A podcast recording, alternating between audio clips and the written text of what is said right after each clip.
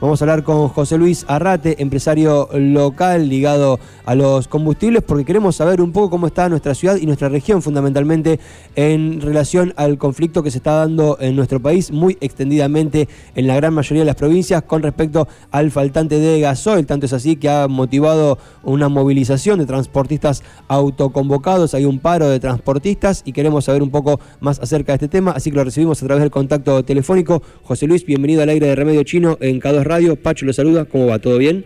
¿Qué tal? Buen día, ¿cómo están? Bien, muy bien. Bueno, preocupados, la verdad, hay que reconocerlo un poco por esta situación que estamos atravesando con el gasoil y expectantes de lo que nos pueda contar usted al respecto.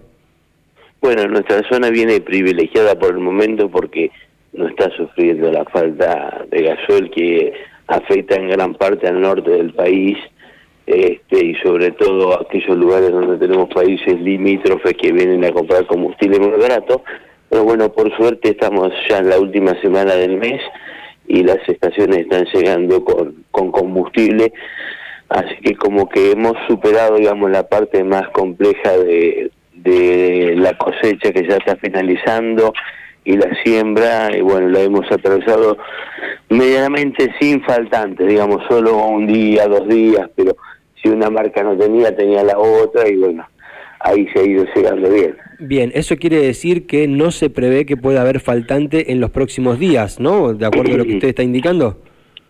Sí, no, no, eh, así es, así es, porque aparte estamos llegando ya al final de mes, sumado a eso está el paro de transporte, entonces también se genera que no haya consumo de gasoil y estamos a dos días de terminar el mes y ya se abren los nuevos cupos de julio. Bien, ¿y qué opinión le merece el hecho de que se vaya a adquirir, este, de que IPF, por ejemplo, vaya a adquirir este, hacia afuera tantos barcos de gasol para completar lo que se necesita? ¿Realmente tanto se está necesitando en el norte del país el gasol? ¿El faltante es tan profundo en algunas provincias?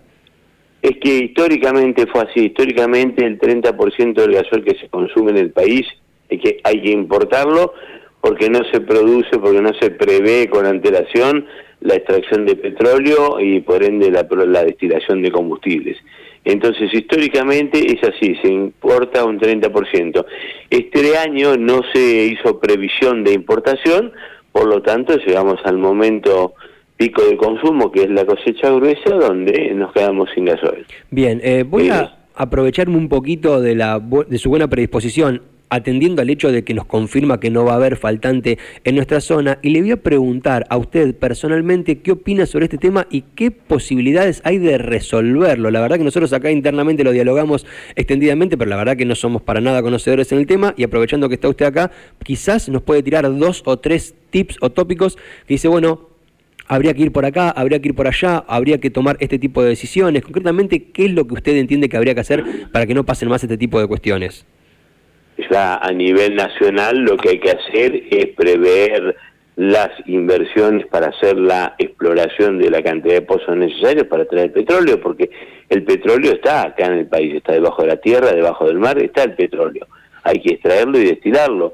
Eso es una previsión que lleva unos años. Mientras eso no ocurra, hay que ir a esto a esta manera de salir adelante que es tan cara como comprar el combustible ya destilado importado es una manera muy muy cara de, de salir del problema pero no hay otra hasta tanto vuelvo a decir no se proyecte la extracción de petróleos y su debida refinación. Sí, esto llevaría unos cuantos años, ¿no, José Luis? Aproximadamente, sí, sí, ¿Aproximadamente cuánto tiempo, más o menos? Y imaginémonos que no se hizo nunca la historia del país, así que la verdad que no, no lo sé evaluar.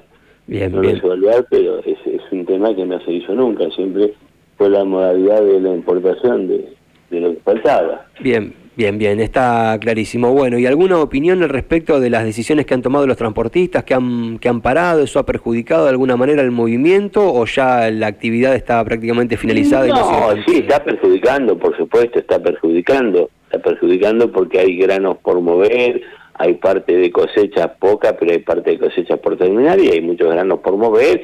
Y bueno, el transporte mueve todo el país, mueve todo, todo, así sea comestibles mueve absolutamente todo, entonces este, se va a resentir mucho, por eso decía que vamos a llegar a fin de mes con gasol porque los camiones están parados. nada más que por eso, pero si no íbamos a ser complejo. Pero bueno, es una manera de que los puedan escuchar porque han, han insistido por, por todos lados los transportistas y la verdad que no se los escucha, inclusive de pactaron una reunión la semana pasada donde las autoridades, los ministros no fueron, entonces eso ya, ya es muy feo, eso tomar un compromiso y no cumplirlo es algo muy feo. Y bueno, los transportistas, que son un sector muy golpeado, muy castigado en la economía, este, tienen que hacerse escuchar de alguna manera. Es un sector que viene de años muy mal con la actualización de tarifas, viene muy relegado, creo que es uno de los sectores más, más castigados de la economía argentina y aún sigue trabajando porque no tiene otra cosa por hacer con sus camiones, pero realmente para cuando le actualiza una tarifa, eh, con la inflación que venimos sufriendo, ya todo aumentó.